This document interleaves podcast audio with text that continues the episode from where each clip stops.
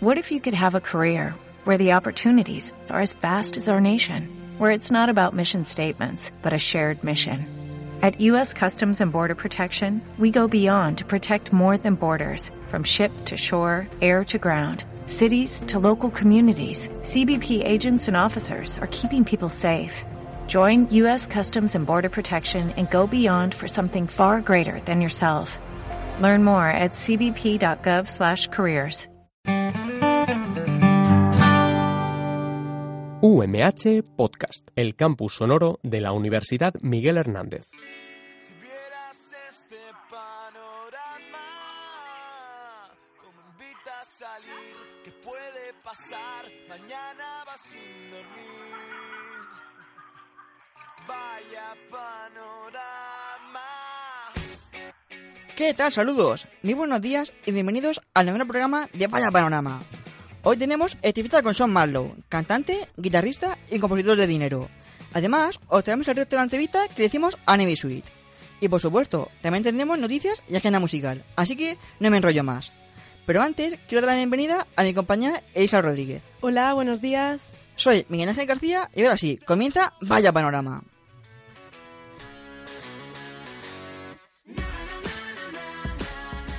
Vamos con, vamos con algunas pinceladas de la actividad musical.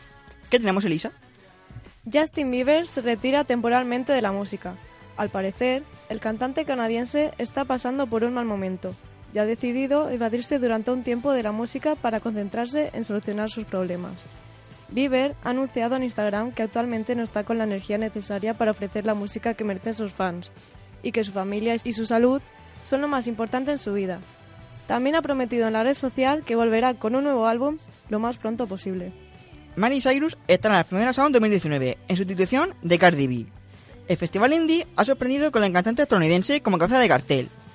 Cardi B ha justificado la cancelación de su actuación por un compromiso inaplazable en Estados Unidos, según explicaba en un comunicado del festival. Cyrus actuará el viernes 31 e interpretará un amplio abanico de temas pasando por el country hasta el pop más urbano. Además, proporcionará a sus actuaciones un estilo más psicodélico de la mano de la banda de Flaming Lights. ¿El nuevo single de Paulina Rubio podría ser un plagio? La cantante lanzó su nuevo trabajo Ya no me engañas el pasado 2 de abril, y debido a la similitud con El niño frente a mí de Aurin, las redes sociales ardieron a base de críticas contra la llamada chica dorada. Incluso se creó el hashtag Paurin, que consiguió ser trending topic. Por suerte, Blas Cantó, antiguo miembro de Aurin, aclaró la situación. Es algo normal en la industria de la música. Es su versión de la canción y es estupenda, afirmaba el cantante en un tuit. Resulta que el mismo compositor del tema original, es decir, el tema de Aurin, adaptó la canción para Paulina. Así que keep calm. Todo ha quedado en un malentendido. Este viernes, Sean Marlowe impartirá una masterclass en Elche sobre producción y organización de eventos para grupos de musicales. Hemos tenido la suerte de poder hablar con él para que nos cuente algunos detalles. Cuéntanos, Sean, ¿de qué va todo esto de la masterclass?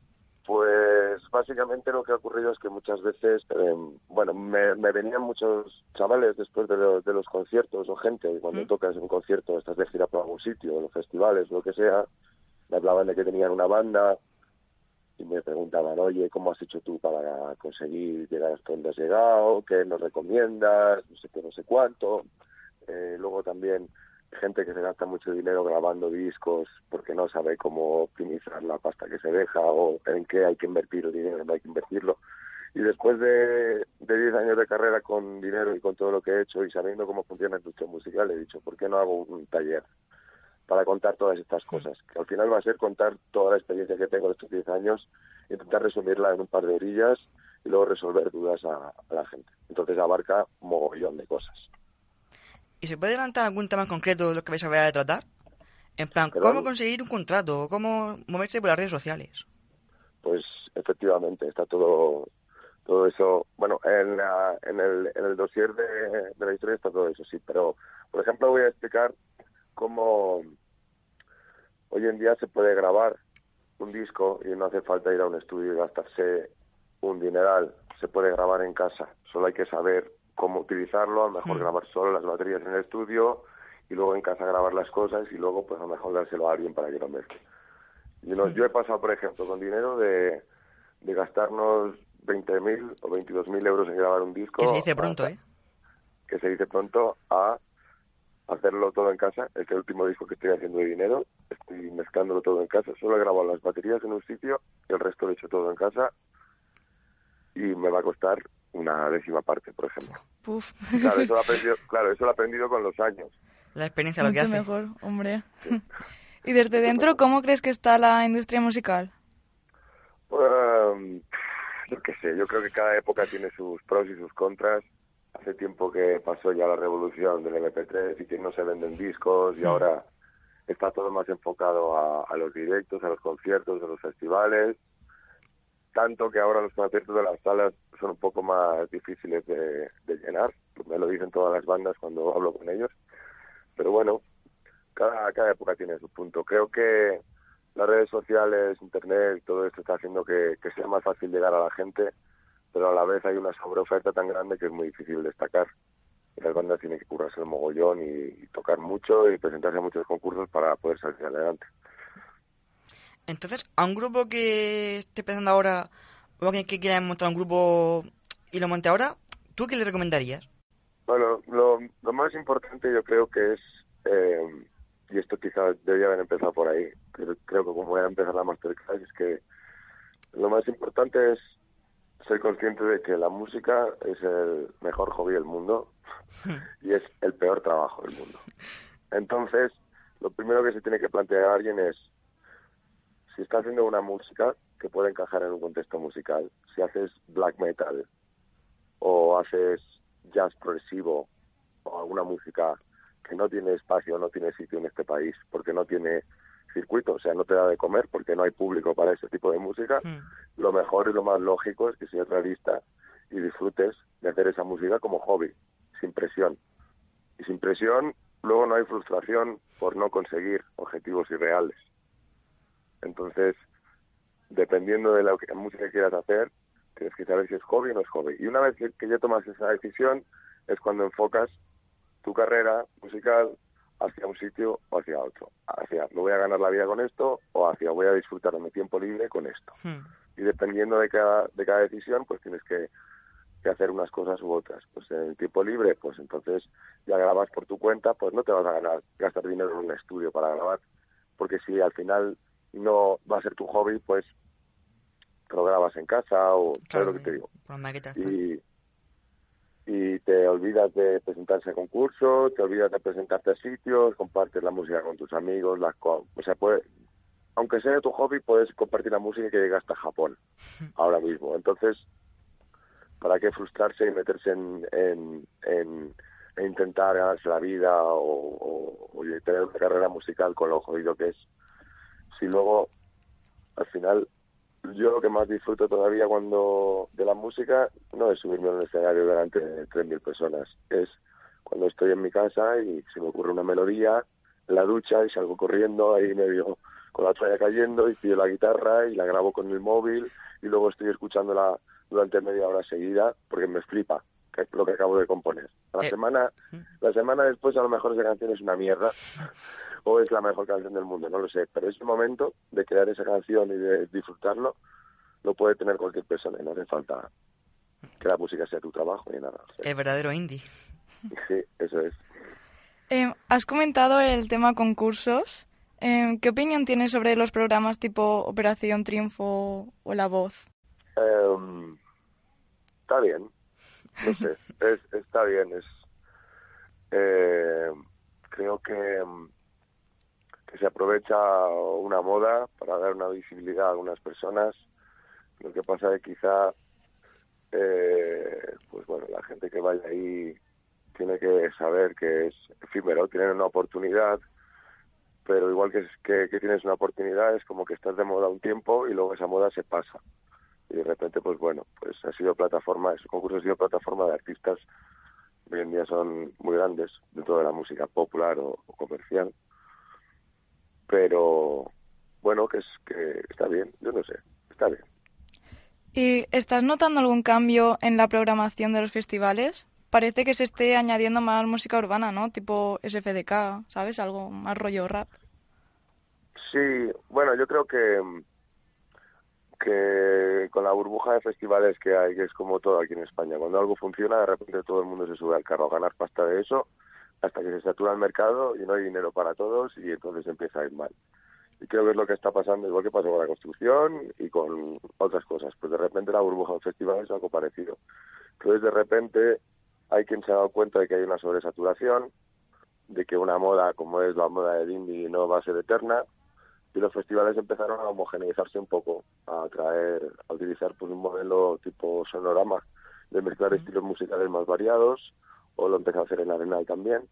Y por ejemplo pues bueno pues el Edge Live por ejemplo tiene un día que va a ser que va a ser más indie y otro día que va a ser también más urbano como como he dicho. Y eso es bueno porque al final en un grupo de amigos de chavales de amigos no todo el mundo le gusta la misma música Es verdad, Eso doy fe. entonces entonces para poder ir a un festival o para poder ir a algún sitio y que haya un poco para todos pues es mejor que, que de repente uno tenga que ir a un sitio que no le gusta y luego la siguiente vez a otro sitio. Se tiene más sentido con lo que es la vida y con lo que es los gustos de las personas. Muchas veces la, las radios o, o la crítica musical o, o incluso algunas personas se, se empeñan en sectarizar la música y en, y en como pues a mí lo que me mola es esto y entonces lo otro no me mola. Y se preocupan más de decir lo que no les mola que disfrutar lo que les gusta. Y, luego la gente no es así. La gente tiene gustos muy variados. La gente que le gusta dinero somos la banda más cañera que escuchan y luego escuchan cosas super super light o somos la banda más light que escuchan y escuchan metal ¿sabes? Y dos personas que escuchan a dinero pueden ser totalmente distintas en, en gustos musicales y lo único que coinciden es en nosotros. Eso es lo bonito. Eso es lo bonito, pero eso es lo que nos ha hecho darnos cuenta también de que, de que, coño, de que la, la gente es mucho más variada. A mí me gustan las rancheras, el swing eh, y el rock, por ejemplo. Yo, sin ir más lejos, el otro día descubrí la copla española. un domingo por la mañana y me pongo rancheras en mi casa. ¿Por, por qué no puede ser compatible eso con, con que me guste el rock o con...? Es que la gente es más de crítica, más variada. Y, y está bien que los festivales y en la oferta musical, de eventos musicales, pues, pues sea más variada también. ¿Es posible ir a un concierto de rock en traje? Lo digo porque este sábado estarás en el Cosador por la noche y yo por la mañana tengo boda. Pues no sabes si voy a ser ahí un bicho raro entre todos los rockeros. No te preocupes, y además los acústicos son un poco más... Saco mi lado sensible y cuento un poco mi vida. De hecho, empecé a... Como los conciertos de dinero es Sota Caballo Rey y vamos a, a toda leche, tampoco hablo mucho entre las canciones ni nada. De repente aquí, pues, me sentí más cómodo cuando empecé a hacer los acústicos y empezó a contar un poco mi, mi vida y la gente empezó a, a partirse de risa bastante. Los famosos mongólogos. Eso es, los mongólogos y, y es muy desenfadado el ambiente y de hecho tengo una lista de canciones y voy preguntando al público, oye, ¿qué os apetece escuchar, esta canción o esta canción? Y doy a elegir, oye, voy a hacer una versión, ¿qué queréis, esto o esto? Y voy improvisando un poco y, y hace que cada concierto de los acústicos sea diferente. Y es más, es el último que voy a hacer porque vamos a sacar disco con dinero, exclusiva, secreto. Uh, Pero bueno, vamos a eso. sacar disco con di- eh, queda menos de dos semanas para escuchar la primera canción, o sea, estamos ya ahí. Y voy a parar los acústicos un, un tiempo para centrarme en, en dinero, o sea que el concierto de acústico de Elche es el último acústico que voy a hacer de todo lo que queda de año, creo. ¿Hay algo que se pueda adelantar del concierto del sábado? ¿Alguna colaboración, cover? Bueno, eh, hice un concierto especial que lo llamé San Valentín el 14 de febrero y preparé algunas versiones que no había que no había hecho en mis conciertos acústicos normales y una de ellas fue tocar bailar pegados de Sergio Dalma. Que al principio la gente se parte claro al principio la gente se parte de risa pero luego a la segunda estrofa está todo el mundo cantando. Normal, yo creo que Entonces- esa canción le gusta a todo el mundo. Que me acuerdo que en las sesiones clandestinas le intenté tocar los primeros acordes. Claro, llegaron. em- Empecé a tocarla de broma y lo que pasaba era, claro, como diciendo, no, no, no, no. Lo que pasaba era que la gente se ponía a cantar y entonces cuando la, la paraba le cortaba el rollo. Dije, pues ahora la tendré que tocar. No, y, prepa- y hay- hago bastantes versiones. Hice una versión de Vetusta Morla también, Mm. muy bonita, de, de Copenhague y, y más, más, más cosas por ahí. No me acuerdo, es que tengo una memoria de mierda, por eso tengo todo apuntado por ahí. Pero sí. Suele pasar. ¿Qué acogido ha tenido esta serie de conciertos así en acústico más íntimo? Pues muy bien, la verdad, tenía miedo a veces un poco incluso de que se repartiera al público, ¿no? Que gente que viene a verme en acústico, pues a lo mejor no fuera a ver a dinero o algo así. Pero me ha venido la gente me ha dicho que es totalmente distinto, que es otro rollo. No sé, la, yo lo, lo hice por, por, por gusto también y por probar yo mis otras canciones que tengo por ahí o lo que fuera. Y de repente han funcionado todos bastante, bastante guay. Y me sirve a mí para dar salida a otra faceta mía, que no sé, tan macarra como con dinero, aunque tiene momentos macarras.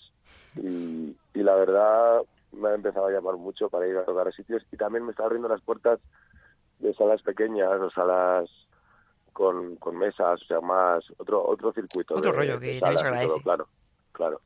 Ya con dinero llega un punto que, que nos hemos hecho tan, iba a decir grandes, pero no mejor no pequeños, que a lo mejor para ir a tocar a una sala de 150 o 200 personas no nos salen las cuentas. Tendríamos que poner las entradas súper caras y hay sitios como Albacete o, o sitios así Mm. que no, es que ya la infraestructura que tenemos para hacer un concierto de dinero no podemos ir a cualquier sitio a tocar.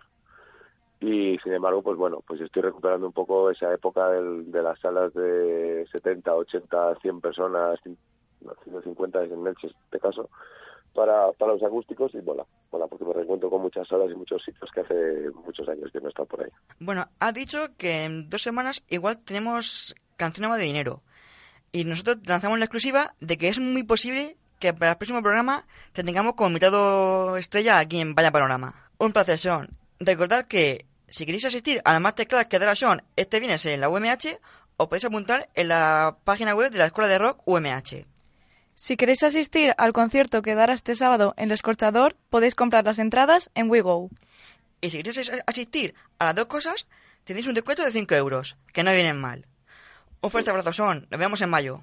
Gracias a vosotros, un placer siempre estar aquí. Encantada.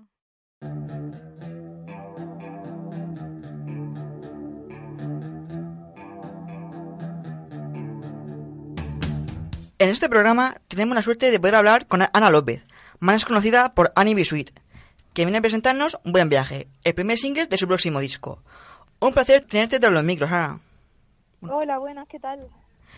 El 10 de mayo sale Universo por estrenar, tu nuevo disco, que tiene la peculiaridad de que va a ser en castellano. Este Así es. disco, ¿de qué tratará? Recordamos que Almost era así como más oscuro y Chassis Illusion era como más luminoso.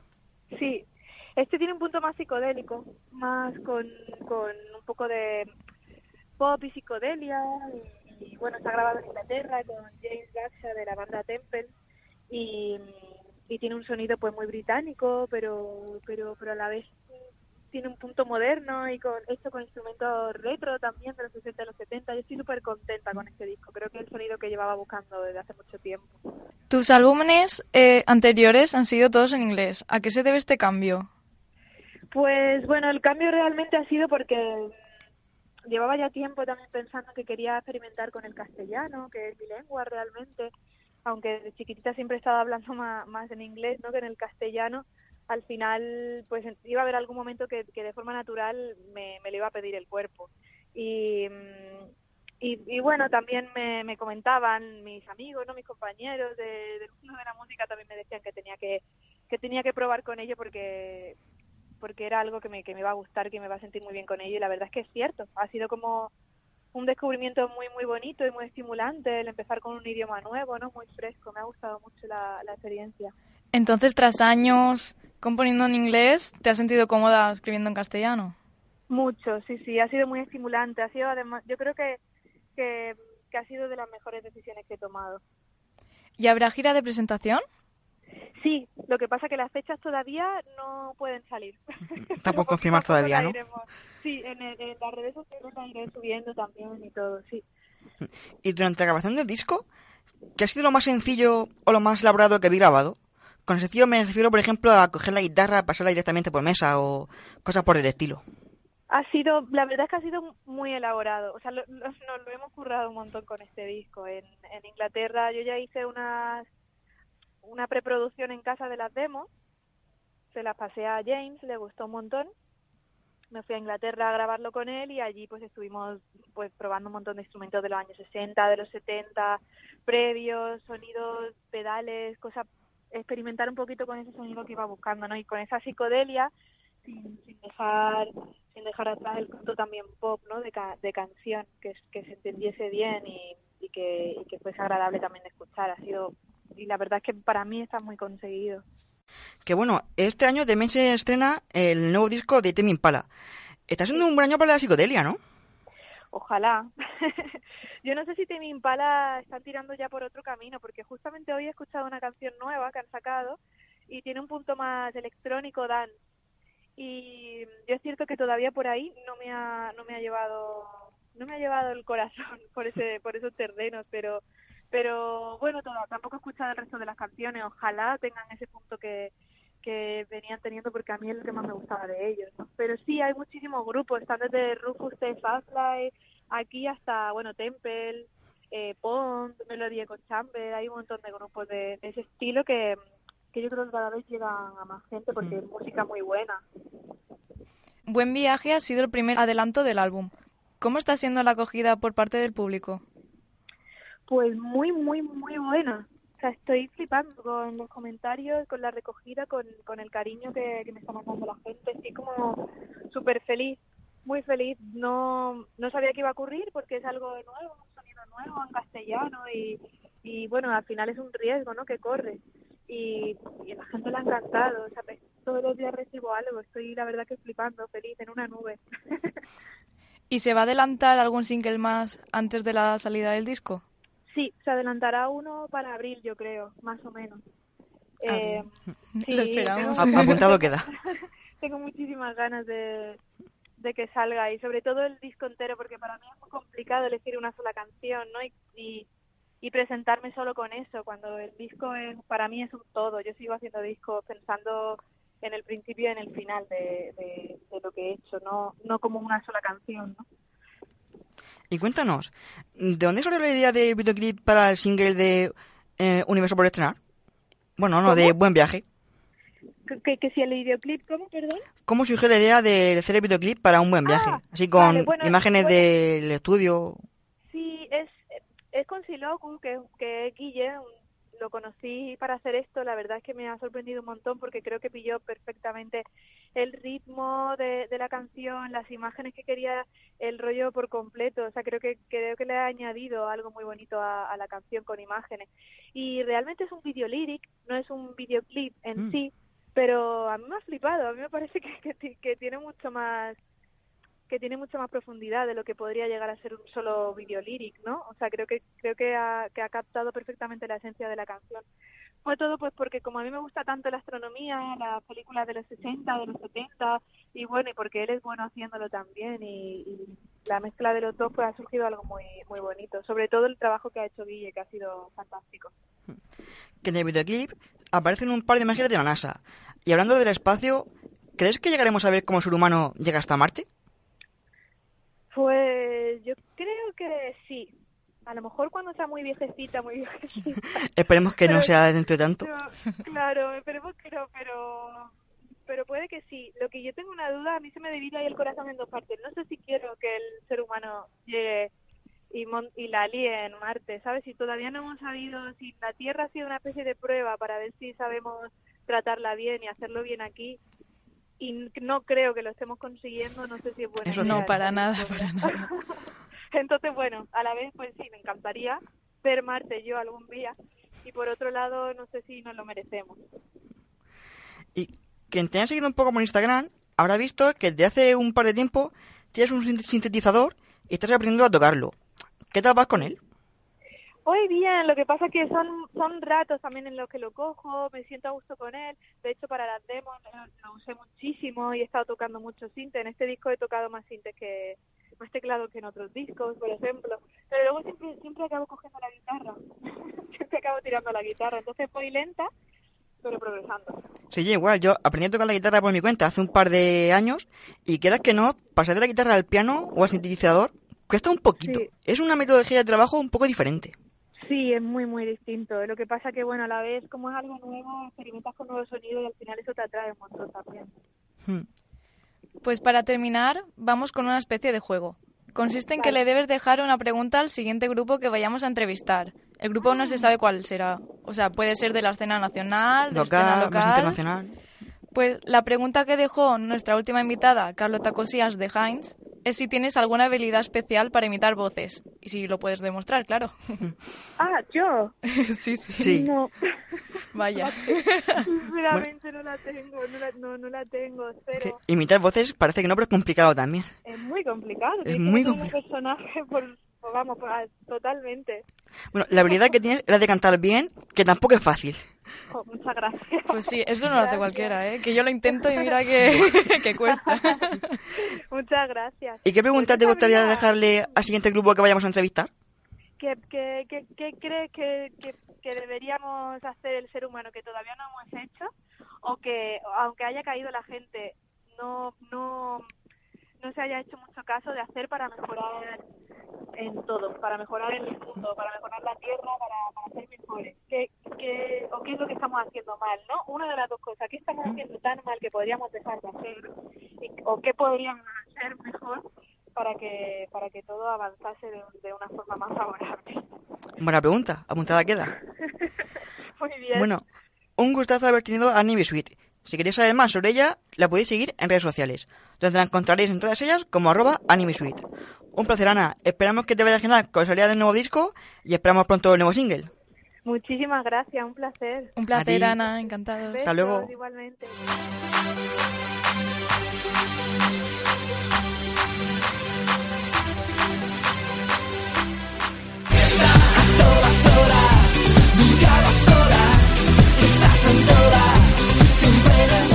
Terminamos con algunos titulares sobre los eventos a los que podemos asistir los próximos días. Este viernes tendremos en El Escorchador un concierto de Laura Campello. La artista ilicitana, tras hacer carrera musical en Francia e impregnarse de las ricas culturas que por allí conviven, estará presentando su nuevo álbum, Meg. El concierto empezará a las nueve y media y las entradas las podréis comprar en taquilla a un precio de 10 euros. Tanto sábado como domingo tenemos el Teatro Municipal de Alicante a Manuel García. El artista barcelonés ha decidido dar un giro de 180 grados y revisar los más de su repertorio en formato acústico, por lo que será una actuación bastante íntima. El concierto empezará a las 9 el sábado y a las 8 el domingo. Si queréis conseguir entradas, lamentamos informarles de que ya están agotadas. Y para terminar, como ya hemos adelantado, Son Marlon estará este sábado 13 en El Escorchador, dando el último concierto de la gira en acústico. Se podrá escuchar algún adelanto del nuevo disco, algunas versiones más desnudas de dinero y una selección de una larga lista de versiones que el público podrá escoger. El concierto empezará a las 9 y media y las entradas las podéis comprar en WeGo por un precio de 10 euros. O bien 15 euros si también queréis asistir a la masterclass que dará el día anterior en el mismo sitio, el escorchador. Si vieras este panorama, como invita a salir, ¿qué puede pasar? Mañana vas sin dormir. Vaya panorama. Y hasta aquí el noveno programa de Vaya Panorama. Recuerden que pueden seguirnos en nuestras redes sociales, en Facebook, Twitter e Instagram. Nos encontrarán en todas ellas como Vaya Panorama UMH. Nos despedimos. Gracias, Elisa. Un placer. Un saludo a Luis por hacernos de técnico sonido y un servidor, Miguel Ángel García. Y sobre todo, gracias a los y las oyentes que nos escuchan. Volvemos el próximo 15 de mayo de 12 y media a 1 en Radio UMH con toda la actualidad musical. Nos escuchamos.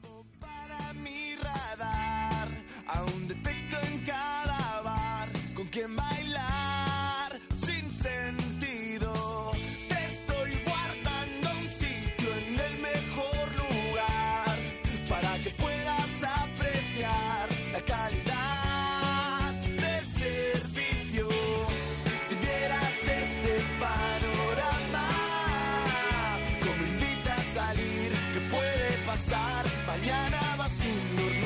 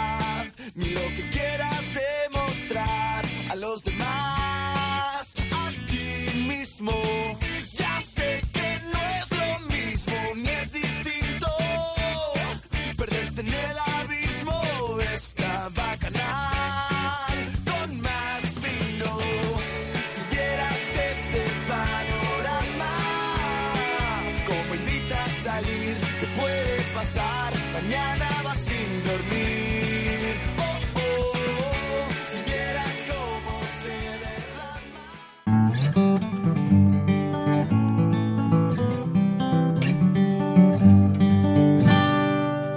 UMH Podcast, el campus sonoro de la Universidad Miguel Hernández. Every day, we rise, challenging ourselves to work for what we believe in. At U.S. Border Patrol, protecting our borders is more than a job, it's a calling.